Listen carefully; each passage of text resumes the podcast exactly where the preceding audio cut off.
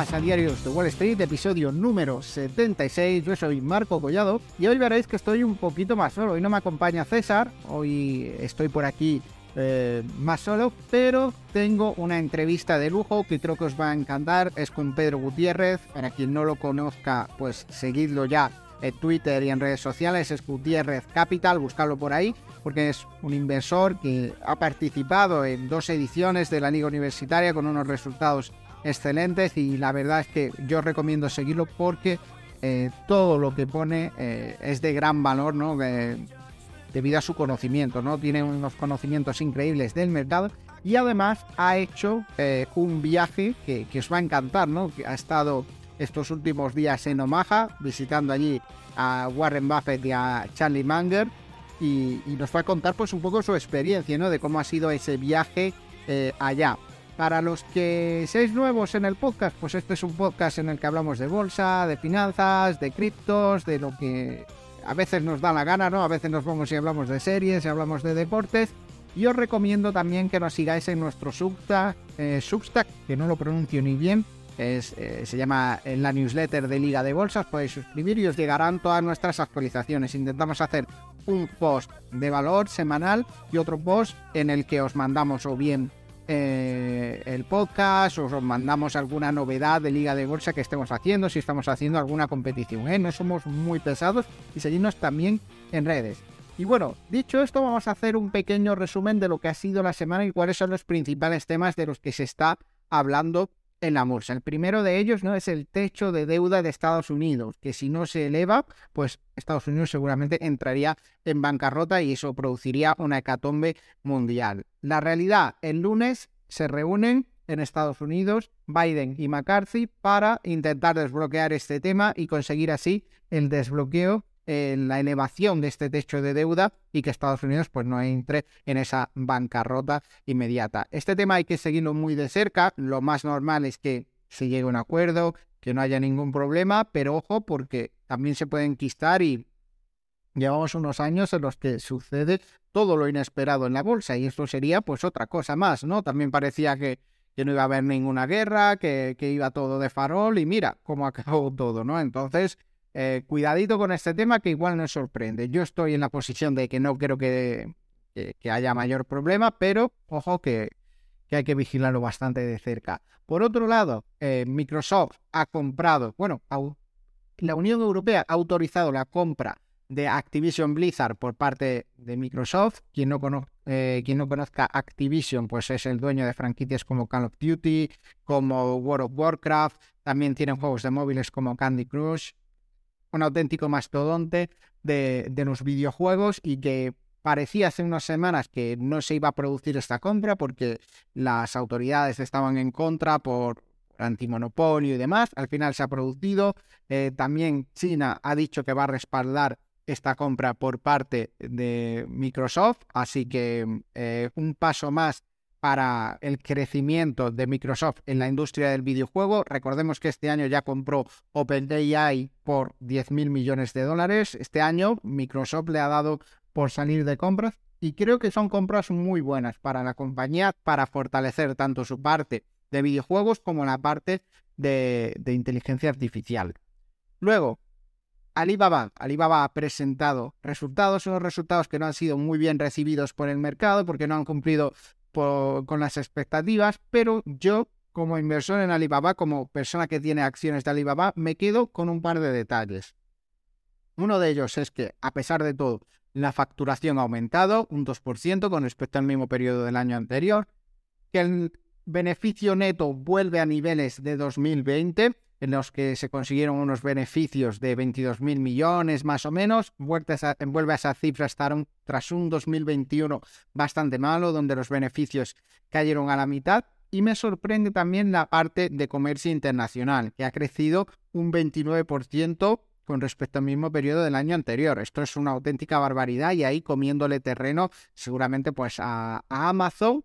Y me parece más interesante la parte de cloud que Creo que esto es la parte que más ha castigado los resultados. La parte de cloud cae un 2%. No olvidemos que dentro de Amazon la parte de cloud es la más rentable, es la que más dinero deja la compañía. Quizás se esperaba que esta parte de cloud creciera un poquito más.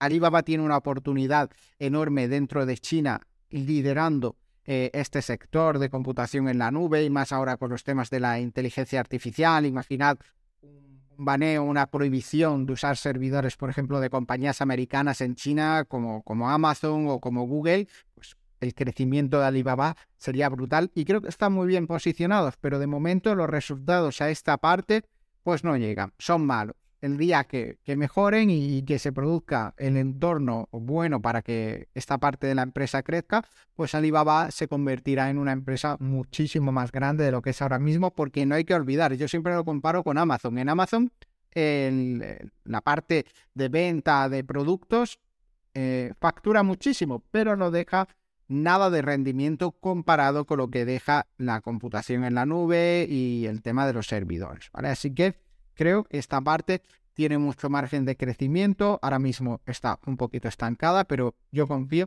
Realmente, a quien también le gusta Alibaba es a Michael Burry. Michael Burry, que ha salido también de compras esta semana. Michael Burry, recordemos que mantiene como un 10% de su cartera en Alibaba y el otro 10% también está en JD.com, otro gigante del comercio electrónico eh, chino, eh, también con tiendas, eh, al por menor y demás.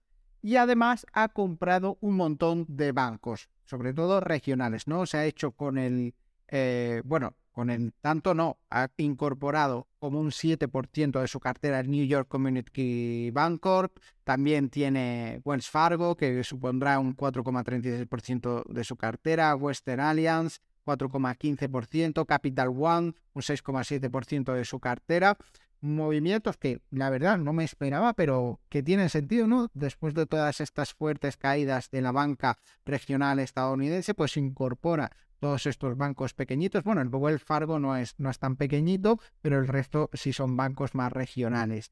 Así que veremos cómo le sale esta inversión, pero viniendo de, de Michael Burry, si se ha metido en estas inversiones será porque ha visto un potencial de rebote, de crecimiento bastante grande. Y con esto dejamos la parte de noticias y os dejo ya con esa entrevista a Pedro Gutiérrez, que espero que os guste. No olvidéis seguirlo en redes sociales y nos vemos en un momento. De Gutiérrez Capital también fue participante de la Liga de Bolsa Universitaria, creo que en dos ediciones. Y bueno, es para mí es una eminencia en la bolsa. Yo lo sigo también como a muchas personas que han pasado por la liga universitaria y os dejo con él que se presente también un poquito, que nos cuente quién es Pedro Gutiérrez. ¿Qué tal, Pedro? Hola, ¿qué tal? Encantado de estar aquí. Pues la verdad que yo empecé en la bolsa hace como, no sé, 6 o 7 años, eh, que me venía de, familia de mi padre que, hacía, bueno, sus pinitos eh, en su tiempo libre y demás. Y bueno, pues yo fui cogiendo libros y hasta el día de hoy. Y formé la cuenta de Gutiérrez Capital, que es una newsletter y un Twitter y un Instagram. Y, luego, pues a, día de hoy soy analista en un fondo de inversión. Y, bueno, aquí estamos, seguimos dándole caña. Sí, porque Pedro, donde, ahí donde lo veis, pues bastante, eres bastante jovencito, ¿no? ¿Qué edad tienes tú, Pedro? Eh, yo tengo 24 años. Claro. Yo y el mes pasado.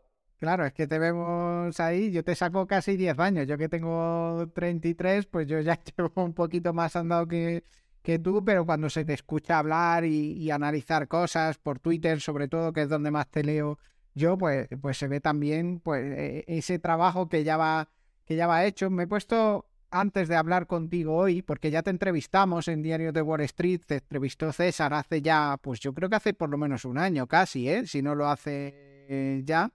Eh, que es una de las entrevistas también más escuchadas del canal, si no la que más, porque las entrevistas normalmente se, se escuchan más, ¿no? Porque al final junto a gente que no sigue a Liga de Bolsa, junto a gente que sigue a la, persona a la que entrevistamos, y es de las más escuchadas. Y, escuchaba por ahí también que te gusta mucho leer, ¿no? Que, te gusta dedicarle tiempo a leer. Y, arranco con esa pregunta antes de, de ir a a lo, que a mí me interesa más, ¿no? Que es ese viaje que has hecho a Omaha eh, ahí a visitar a, Warren. Pero, ¿qué, estás leyendo ahora mismo? ¿Qué, te gusta leer? Pues realmente todo lo que tenga páginas suelo, suelo devorarlo. pero literalmente estoy releyendo libros que me había leído y quería disfrutar un poco otra vez la lectura después de pasado, digamos, varios años de haberme los leído. Y me, justo antes de ayer terminé de, el de mm, los ensayos de Warren Buffett, em, que es de los mejores libros que yo he leído en mi vida, de, no solo de inversiones, sino de liderazgo, empresarialidad, etcétera. Eh, justo eh, ayer me terminé el de el de Principios de Economía de, de Karl Menger, de Principios de Economía Política, y, justo hoy quiero volver a leerme, o sea, hoy, eh, este ya va más a largo, pero el de Nación Humana de Mises, me lo, me lo quiero volver a leer. Bueno, va, vas a tope, un ritmo de, lectura, ¿cómo lo haces para leer, eh, para dedicarle tiempo a leer? Bueno, realmente es que lo que hago prácticamente todo el día. Sí. Eh, o sea, sí, luego los fines de semana, pues la mayoría, a lo mejor salgo, pero suelo estar bastante en casa leyendo. Y, al final, más o menos cuatro o cinco horas al día de lectura no me las quita nadie. No, es, increíble, claro, con ese ritmo te da, te da tiempo a leer y a, a, releer. Pero bueno, vamos a, a lo que a mí más me interesa, cómo surge esa idea de irte a Omaha, ¿cómo planificas eso? ¿En, qué momento dices, bueno, pues este año yo me voy a ir a, Omaha a ver a, Warren Buffett? Pues venía de hace tiempo, pero, pero prácticamente cogí y, dije, venga, este año, porque tienen 92 y, y 99 años, claro. dije, dije o, vas o, no te encuentras el hueco, ¿no? O, no sé, o no sé si, si, si podré el año que viene. Entonces dije, venga, este año 100%. Eh, pero bueno, el destino no quería que fuese porque cuando de repente me decido me di cuenta de que se me había caducado el pasaporte. Porque claro, como en la Unión Europea no hace falta, vas con el DNI. Y, y luego, como desde el COVID y demás, pues tampoco es algo sitio de fuera de Europa. Lo dejé un poco así y, y de repente llega dos meses o tres meses antes y digo que no tengo el pasaporte. Y me saqué el pasaporte creo que el 14 de abril y la reunión anual era el 6 de mayo. Claro, sí, sí, porque, porque además, eh, además luego para sacar cita para el DNI, el pasaporte, eh, no te la dan para mañana. Hay, un, hay una manera, creo que es en el aeropuerto, ¿no? Si vas de emergencia te lo puedes sacar en una oficina que tienen allí, pero bueno, es más, es más lioso. Y, oye, ¿al viaje has ido solo? ¿Has sido acompañado? ¿Has ido con gente? ¿O te has pegado el viaje tú solo? Completamente solo. Eh, sí es verdad que luego allí había gente que, que nos seguíamos por Twitter y tal, como por ejemplo con Luis Torras y demás, que bueno, al final hablamos, decimos, pues estamos varios aquí, vamos a quedar y nos tomamos algo y nos conocemos. Y, y así, y, pero sí, completamente solo. O sea, la verdad que fue todo solo y dije, venga, voy 100% y, y listo. ¿Y cuántas horas de vuelo es? Porque, claro, esto está en lo más profundo de Estados Unidos, ¿no? Que yo lo he buscado. Lo he buscado para preguntarte, porque está ahí en, Nebraska, entre Nebraska y Iowa. Eh, ahí justo en, la frontera, que si a mí me preguntas antes de mirarlo, no te hubiera sido capaz de colocar Nebraska ni, ni Iowa en el mapa de Estados Unidos. Pero está ahí, ¿cuántas horas de vuelo son? Porque sus 14, 15 no te las quita nadie, ¿no? Haciendo las escalas. Eh, sí, creo que, fue, creo que fueron y horas de vuelo como tal, eh, creo que fueron 12. Creo que eran, yo fui a Atlanta y luego de Atlanta fui a Omaha y creo que Atlanta eran unas 9 horas y media y luego de Atlanta a Omaha eran otras 2 horas y media. Así que sí, eso, 12 eh, horas más o menos. Claro. Y, y, una vez que tú llegas allí, ¿cómo, cómo es el acceso a, a, esta, a esta conferencia? ¿Tú tienes que sacar una entrada previamente? ¿Puede ir quien quiera? ¿Cómo funciona esto? Eh, puede ir cualquier accionista de la compañía, tanto de la clase A como de la clase B. y básicamente yo, por ejemplo, quería hacerlo todo muy correcto, todo muy bien, y le hablé a mi broker, eh, le pedí el, legal proxy, tal, que certifiquen que yo tengo las acciones tal, eh, pero al final básicamente vas y literal la gente que hace, lo que hacía allí era cogía, abría el, broker, lo enseñaban, a la que daba la entrada y cogían la entrada y ya está. O sea, no es no es algo muy, muy riguroso, que no dejen ni entrar a nadie ni, nada. O sea, literalmente llegas, enseñas el broker. Sí, que básicamente si quieres ir, por curiosidad, un rato antes compras unas entradas de... sí, sí, total. De Red No, qué, qué, web. Y, y, una vez estás allí dentro, eh, ¿es simplemente la conferencia o el evento incluye algo más? Pues realmente eh, tienes el, tienes muchísimas cosas. Tienes el viernes por la tarde, te puedes ir, abren como una, como digamos una feria dentro de, de la zona donde se hace la conferencia eh, donde se exponen todas las compañías que pertenecen a Berkshire Hathaway y, y, puedes ir comprando productos de una, de otra, luego hay muchas cosas que son como por ejemplo memes de Warren Buffett y de Charlie Munger, luego hay una librería donde están los bestsellers que recomiendan eh, Warren y Charlie, tiene, yo me compré por ejemplo eh, una gorra de Berkshire Hathaway y luego un chaquetón también, o sea, hay, tienes también Six Candies, tienen las eh, BSF, o sea, tienes, tienes, tienes todas las compañías y puedes comprar una cosa de cada una. Y luego mm, el mismo día de la conferencia es todo un rato conferencia, eso está abierto durante la conferencia también, esa feria, y luego el domingo se hace como una especie como de maratón. Eh, una, una, maratón que, o sea, no es maratón realmente, es que no sé cómo llamarlo, pero es, es andar un kilómetro o correr un kilómetro. Bueno, todo adaptado ¿no? a, a, Imagínate con 99 años, pues andar un, kilómetro está todo adaptado pues a lo que yo imagino que puede hacer la gente, ¿no? A lo que pueden hacer Charlie y, Warren. ¿Y cuánto dura más o menos la conferencia de ellos dos? Eh, la dura. Yo llegué eh, al sitio a las 6 menos 10 de la mañana, porque había quedado con Monis Pabray. Eh, y salí de allí a las seis o a las cinco y media de la tarde. O sea. ¿Y todo el rato están ellos hablando o no? Eh, no, realmente son como. Tienes como una película, digamos, que dura más o menos cuarenta y pico minutos, porque realmente la, charla empieza a las ocho de la mañana. La conferencia a las ocho y media. Lo que pasa que antes, normalmente son, son 30.000 personas, o sea, os podéis imaginar como en la cola. Una locura. Entonces la mayoría de gente suele ir eso a las 7 de la mañana, una hora antes. Yo fui a las 6 porque hablé con Monis Pabre y me dijo, vente hasta ahora que voy a estar en tal puerta. Y, fui allí. Pero, pero entras y a las 8 y media es, como una película que dura eso, media hora, 40 minutos. Luego entran Warren Buffett y Charlie. Hacen como más o menos hasta las 1, si no recuerdo mal, el QA y un poco hablan, o sea, hacen la introducción de la empresa y de cómo ha ido el último año. Em, el QA que dura unas tres, horas, creo que es, y luego otras dos horas por la tarde, después de comer. No, pues eh, larguito el, evento y, al final, bueno, es un fin de, semana largo, ¿no? ¿no? es que, claro, porque yo me imagino, digo, si vas, te pegas el viajazo, llegas y aparecen, pues Warren Buffett y, Charlie Munger eh, y hablan media horita y se van, dices, joder, vaya viaje que me he pegado para, para escuchar media horita de, de, esto. La experiencia, pues muy light, pero sí, al final todo el, el fin de semana dices que 30.000 personas, una barbaridad, ¿no? Aquello, entonces, es, de grande. Eso, yo, yo que soy de Málaga, era literalmente como el estadio de la Rosaleda. O sea, un, estadio de fútbol. Eh, un estadio viendo a, a, dos señores que se dedican a la inversión. Eh, con 90 y tantos años los dos. No, es realmente increíble.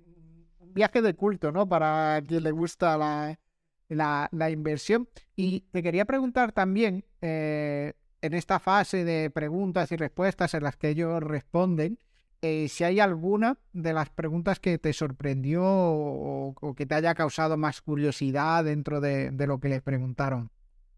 Pues justo, justo hace tres o cuatro días subí el, el Substack donde hice un resumen justo de todo. Ah, sí, sí. A, mí lo que más me, impactó es que hubiese tanta preocupación, bueno, a ver, es normal, pero tanta preocupación por quién va a ser, eh, cómo tiene estructurado, digamos, eh, Warren Buffett eh, la sucesión de, de Bersen. O sea, hubo muchísimas preguntas sobre, la sobre el tema de, su, de la sucesión. luego hubo una pregunta que a mí me, pareció la mejor de toda la de todo el, QA, que fue sobre eh, los dos, negocios. No sé, para quien conozca, para quien no conozca Berser, Berser es un conglomerado de, empresas donde tiene el 75% son negocios operativos y el 25% son la, cartera famosa donde tiene Apple, donde tiene. Eso es solo el 25% en negocio. De ese 75% en negocio, tienen una empresa de ferrocarriles tienen una aseguradora y luego tienen una empresa de energía. Hubo una pregunta sobre, eh, en concreto, los ferrocarriles y la aseguradora, eh, donde le preguntaban acerca de por qué no estaban aplicando PCR, que es eh, un método, digamos, de gestión de los ferrocarriles mucho más eficiente que el que utiliza Verset, que lo, lo, lo, creó una persona que se llama Hunter Harrison. en una, no me acuerdo en, en, qué empresa fue, si fue Canadian Pacific o Canadian National, pero revolucionó en la industria de los ferrocarriles. Y luego otra pregunta fue eh, sobre el, el, impacto que tenía la inteligencia artificial a la hora de gestionar sus negocios de, de, aseguradoras, porque claro, es un negocio de data. Al final la aseguradora lo que tiene que prever es cuánto riesgo está, está en cuánto en cuánta cantidad de riesgo está involucrado y cuánto está cobrando por él. Entonces la inteligencia artificial es algo que está revolucionando el mundo de las aseguradoras y es algo en lo que eh, el negocio de las aseguradoras de Berkshire no lo están aplicando, digamos, tan bien como lo están aplicando ciertas aseguradoras que están surgiendo con nuevos métodos de, análisis de riesgo. Entonces, a mí esos fueron realmente las que más, más me gustaron. Claro. Y en el tema de la sucesión, eh, según lo que respondieron, ¿lo tienen bien atado o, ves tú que hay, lagunas dentro de eso? No, no, lo tiene, lo tiene clarísimo y básicamente el, el, que el que va a heredar la empresa es Greg Abel. Que es el, en la mano derecha, y es el que está gestionando los negocios que no pertenecen a, a las aseguradoras, es decir, ferrocarriles y energía. Y literalmente Warren Buffett dijo, eh, eh, Greg sabe tanto de capital allocation como yo. Y para mí eso ya es un decir, o sea, si sabes tanto de capital allocation como Warren Buffett a tus cincuenta y pico años, o sea, algo sabe. Sí, pues si lo hace bien, ¿no? Si lo hace eh, medianamente bien comparado con, con, Warren Buffett, pues al final acabará santificado, ¿no? Como él, como uno de los, de los maestros de, de, la inversión. Y pues eh, súper curioso. Yo, yo no sé si iré algún día. La verdad que es algo que nunca me había planteado. Sí conocía a gente que, que, había ido, porque por ejemplo cuando hacíamos los viernes value con Value School, que nos organizábamos allí en su oficina, sí conocía a dos o tres personas que, que organizaron como un viaje a la conferencia, esto sería 2018, 2019, yo creo que era 2019, y que estuvieron eh, allí en, en Omaha. Pero oye, muy, muy, muy, muy interesante y, y, me parece increíble que hayas cogido tú y hayas dicho, oye, pues yo cojo mi maleta, me voy y, veo Maja que como ciudad tiene algo especial para ver o fuera del evento nos recomiendas ir. Eh, nada, o sea, es una ciudad mm, solo, eh, bueno, realmente no tiene nada, o sea, no tiene nada. Es que, aunque sí es verdad que ese fin, esa semana em, es algo eh, que, por ejemplo, a mí lo que más me gustó ahora que he vuelto no han sido la conferencia, realmente ha sido todo el ecosistema que se forma alrededor, la cantidad de eventos que se, que, que organizan. O sea, literalmente yo llegué un, jueves, me fui el, el lunes siguiente y, y, era a todas horas, todo el rato, quedadas eh, con gente súper mega top. Por ejemplo, los chicos de, de, eh, de, el, ¿cómo se llama? Eh, de Investors Podcast. Em, hacían quedadas todos los días, los de Value After Hours también, o sea, Tobias Carlyle, todos estos chicos montaban quedadas, todos los días. Luego Guy Spear organizó tres conferencias. Eh, luego Moniz Pabray también organizó conferencias. Luego el siguiente día a la, a la reunión de Berkshire tienes la reunión de Markel, que organiza un branch. Y, y, por ejemplo, conoces a, yo conocí ahí a Lawrence Cunningham, que es el escritor de, de, los ensayos de Warren Buffett y del libro de Quality Investing. Luego también está allí el propio Markel, su esposa, que pertenece al board de Constellation Software. Eh, o sea, es como todo lo que se forma alrededor. Al final es como un fin de semana de, la inversión, ¿no? A nivel mundial yo creo que lo, lo, más top, ¿no? Que te puedes encontrar es como la Super Bowl de la inversión, ¿no? Está la Super Bowl, que es la conferencia de, de, de Berkshire, y alrededor de eso, pues todo, todo lo que se organiza en relación a la inversión con eso. La verdad es que me parece eh, increíble. Y bueno, habiendo hablado de, esto ya, te quería preguntar, pues, ya por tu visión, ¿no? De cómo ves ahora mismo el mercado, eh, cómo crees que, que, va a afectar esto del tema del default de, Estados Unidos. ¿Tú lo ves posible o crees que, al final habrá acuerdo? Nada, va a haber acuerdo 100%, o sea, un, default, completamente imposible. Ahora, ahora por decir esto seguramente el día de mañana pasa, pero bueno. Eh, pero, pero yo esta, esta pregunta la respondo tal y como la responde Warren, que, la, que, es no sé cómo va a estar mañana, ni sé cómo va a estar dentro de un mes, pero sé que dentro de 10 años va a estar el mercado arriba. Así que claro. sin con, preocupaciones. Con eso, sin preocupaciones, tranquilamente. ¿no? Mucha gente que, que empieza en esto de, de la inversión le, bueno, hay una frase, ¿no? De, de, Warren Buffett, ¿no? Que aprovechando esto, que luego cuando, yo creo que cuando la gente se hace famosa también les atribuyen frases que ellos ni dicen, ¿no? Que llega alguien, le pone un día en internet y le pone la foto de Warren Buffett porque le ha gustado esa frase, pero no sé si la habrá dicho él, que, o, o si la dice en algún libro, no, no lo recuerdo, pero e, es esto de que la bolsa es el mecanismo que permite pasar dinero de los impacientes, ¿no? A los pacientes, ¿no? Pues con esto de la bolsa pasa mucho, ¿no? Que mucha gente entra queriendo hacer ese dinero rápido y la realidad es que el dinero rápido no a veces existe, ¿no? Puede pasar. Y eso le pasó a mucha gente en, en 2020. Yo en 2020 me encontré a muchísima gente que, que lo flipaba con la bolsa. Decía, tío, pero si esto es una mina, ¿no? Y, eh, aquí todo sube. Es que daba igual lo que compraras, ¿no? En, de, después de la caída de la pandemia. Sí. Yo no sé si a ti te pasaba con tu cartera, pero es que cosa que comprabas y cuanto más rara era la empresa que comprabas, más subía. Sí, bueno, yo, yo, yo en mi caso tenía 100% en GameStop. Claro. Así que sí, o sea, pertenezco a esa clase de inversores que han ganado dinero rápido, pero bueno. claro, no, pero, pero claro, esos son situaciones que se dan de manera muy extraña y es como el momento más fácil para invertir porque a poco que tengas un poco de idea te das cuenta de, de, de las oportunidades que hay, ¿no? Por ejemplo, cuando la pandemia cayó todo desmesuradamente y empresas que les beneficiaba la pandemia también cayeron, dijiste, eh, decías, oye, pues eh, es que vamos a comprar acciones de Netflix como si no hubiera mañana, vamos a comprar acciones de Amazon y, y las comprabas un 40% más baratas. Sí, sí, totalmente. O sea, fue pura reflexividad. Totalmente. Claro, claro. Y yo también estoy contigo con el tema del default de, de Estados Unidos. Dicen que el, domingo se van a reunir otra vez, eh, esto llegarán a un acuerdo, dicen que si no hay, alcanzan un acuerdo por la caída del PIB de Estados Unidos podría ser del 6-7%, bueno, yo creo que la hecatombe mundial que se, que se crearía sería una auténtica barbaridad, eh, luego el dólar se iría yo no sé dónde eh, y cambiaría las cotizaciones de todo, ¿no? Porque todo está referencia en dólares, pero bueno, sería sería bastante complicado. ¿Y ¿Alguna empresa en la que hayas entrado últimamente? ¿Alguna empresa que estés mirando? ¿Algún sector? Pues realmente eh, me gusta mucho la industria de los, de los chips, de, en concreto los de memoria, eh, pero tampoco puedo hablar mucho de eso porque por trabajo pues no lo tengo, lo tengo un poco capado ese.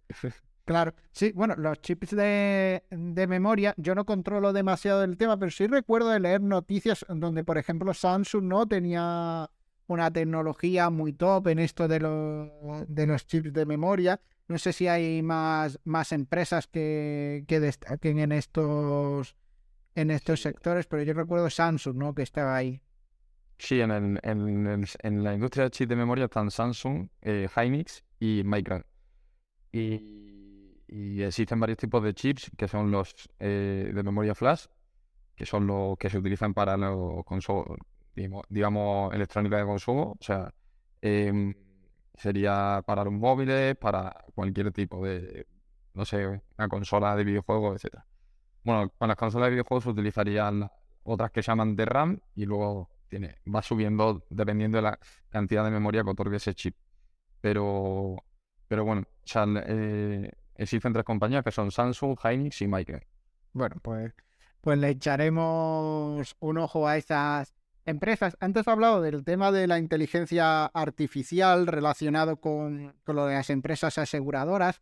Ahora mismo estamos en una revolución total. Creo que todavía están bastante limitadas, pero hay dos gigantes tecnológicos que parece que van fuerte con esto, que son Microsoft, ¿no? Que compró por 10.000 millones eh, OpenAI y luego está Google, ¿no? Que hace unos días sacó su inteligencia artificial, BART, que la comenté en la newsletter el otro día, todavía no se puede utilizar en la Unión Europea por legislación, pero con una VPN te puedes meter y, y compartir un poco los resultados que tenía y la verdad es que bastante cachonda porque teniendo Google, Google Finance, ¿no? Donde tienes todos los datos históricos de todos los de todos los activos, se inventa totalmente los precios históricos de las cosas y a lo mejor una acción que en 2007 estaba a 50 dólares te dice que estaba a 85,23 y te lo dice tan seguro y lo corriges y ya se le queda como con eso corregido, pero claro, tiene todo el resto de datos mal. Pero bueno, dicho esto, lo que te quería preguntar es eh, si ves alguna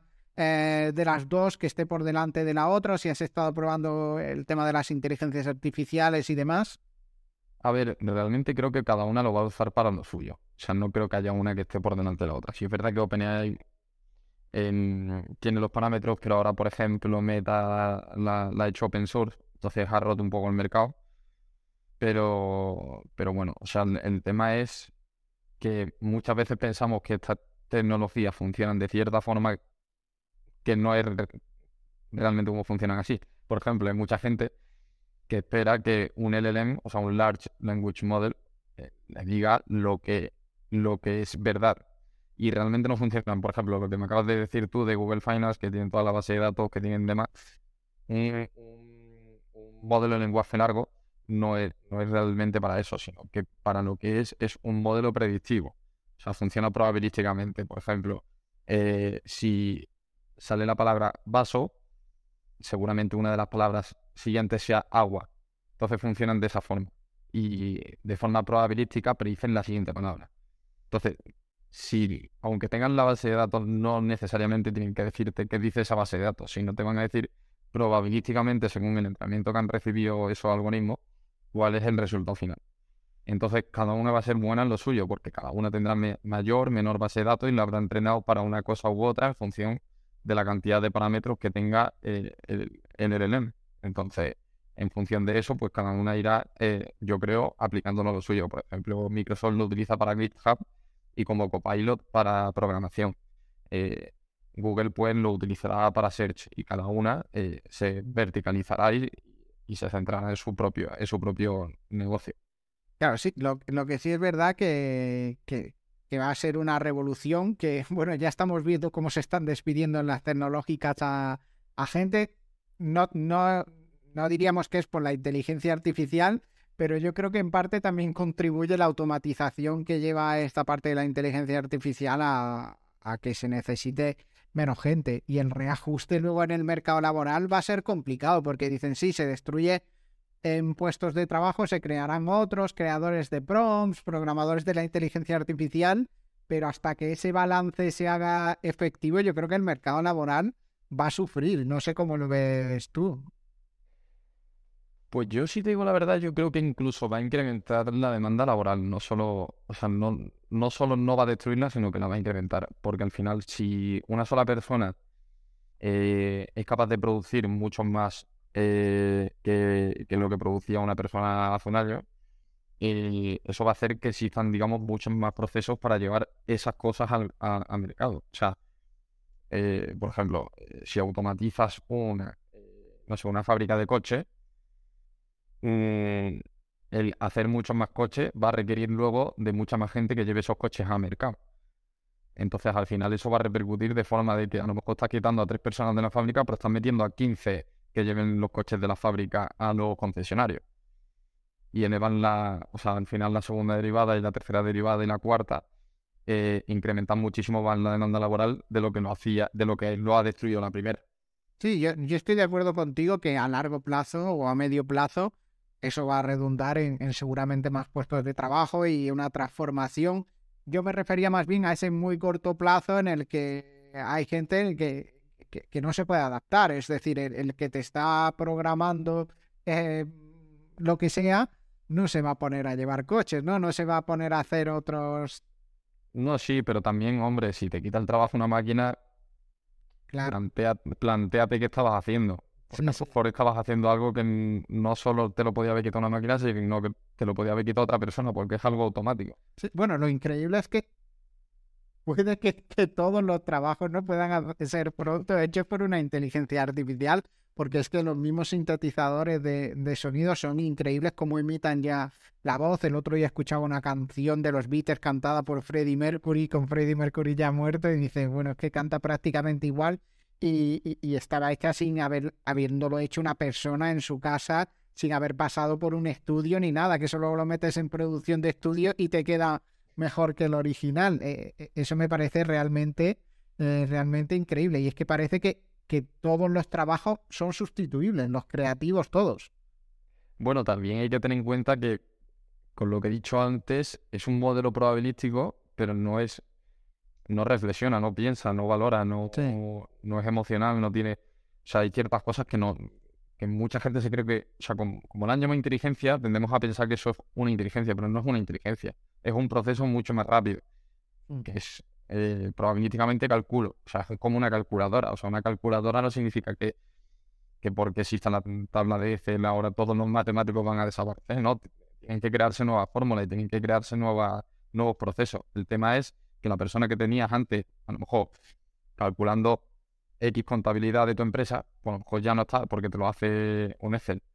Pero el día de mañana, pues existirá alguien que mejore ese Excel. Entonces, es más eso, por ejemplo, mucha gente piensa eso, que, puede hacer cualquier trabajo, pero realmente no es que pueda hacer cualquier trabajo, es que el trabajo es mejorar lo que ya existe. Y eso no lo puede hacer una máquina, o no lo puede hacer una inteligencia artificial en este caso. Bueno, dale, dale algo de tiempo.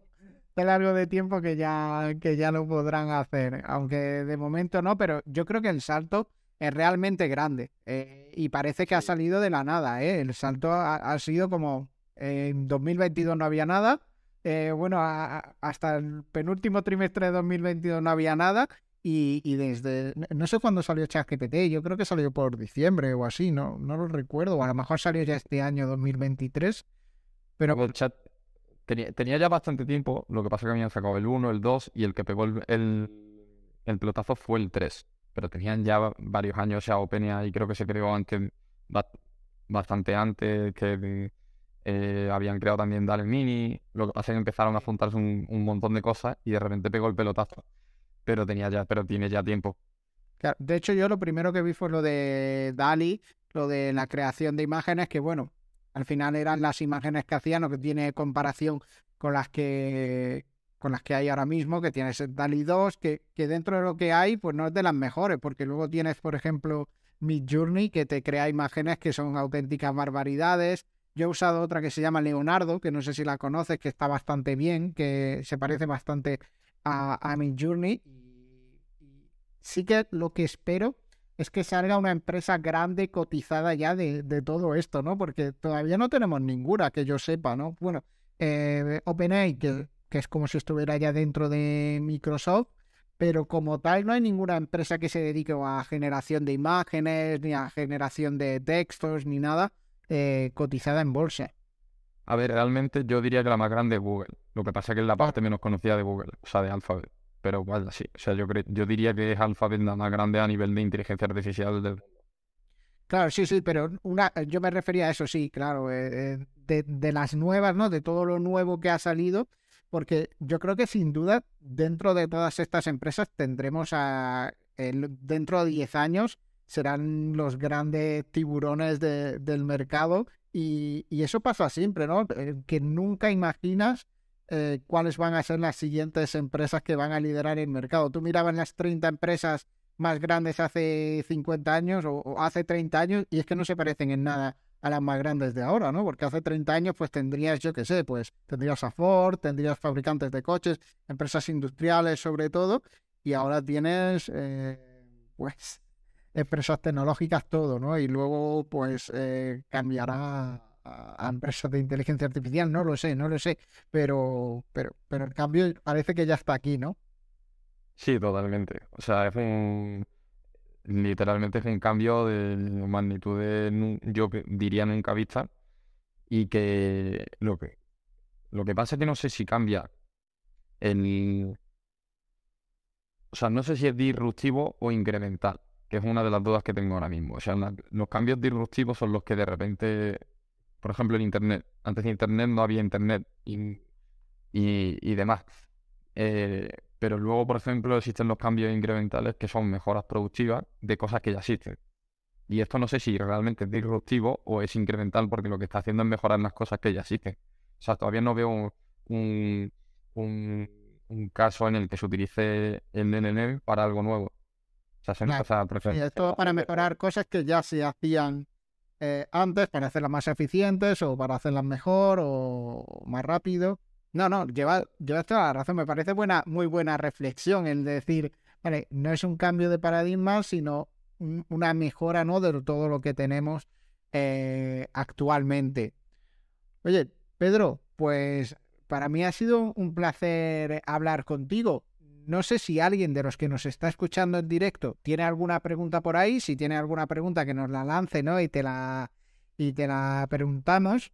Yo eh, me gustaría un poco promocionarte, ¿no? Porque creo que eres una persona interesante para seguir. Si quieres decir, porque a mí se me olvida eh, tu usuario de Twitter o de Instagram para que te sigan con Gutiérrez Capital.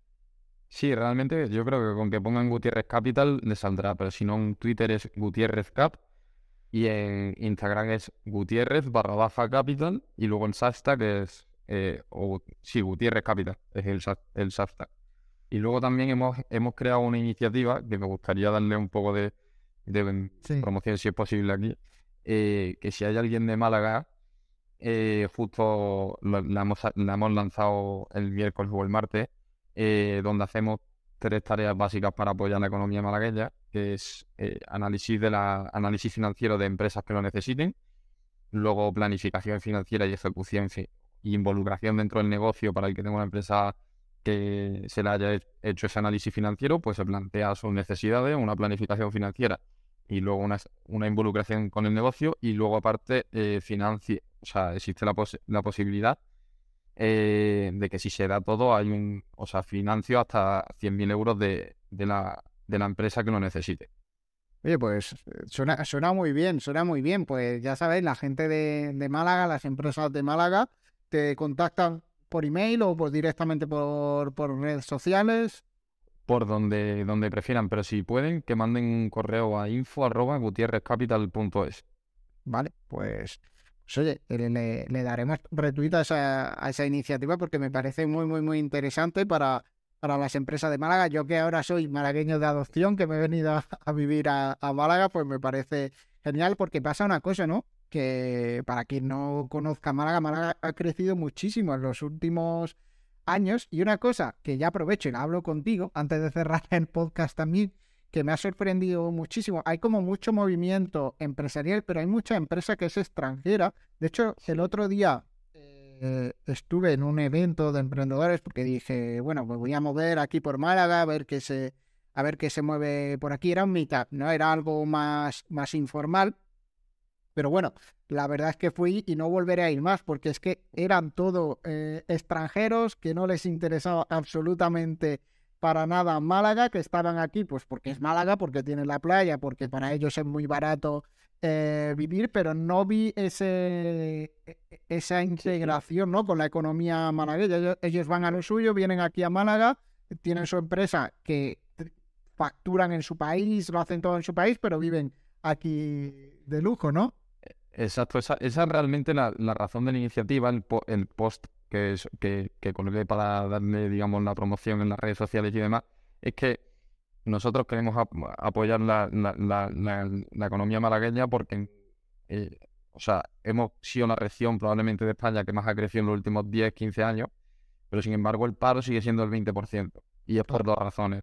La primera es por lo que tú dices, porque la mayoría de empresas que vienen son extranjeras y su mano de obra es extranjera, entonces no contratan a malagueños, no se invierte en Málaga y todo es externo, pero simplemente es una área, digamos, geográfica. Punto. No es una, un área social, ni es un área industrial, ni es nada. Entonces, luego la segunda razón por la que lo hemos hecho es una derivada de la primera, que es básicamente que no existe una industria financiera en Málaga. O sea, si tú quieres montar una empresa en Málaga, lo tienes bastante jodido. Te tienes que venir a Madrid, eh, te tienes que ir a Madrid, o a Valencia, o a Barcelona, o a Sevilla, pero no puedes montar una empresa en Málaga, eh, probablemente, o sea, casi seguro lo vas a tener bastante jodido. Entonces, eh, yo quería dar esa, esa iniciativa de, de forma personal que para que las empresas que hay en Málaga mejoren tanto financieramente eh, como productiv- productivamente, siendo una derivada de- del proceso financiero que luego se genera.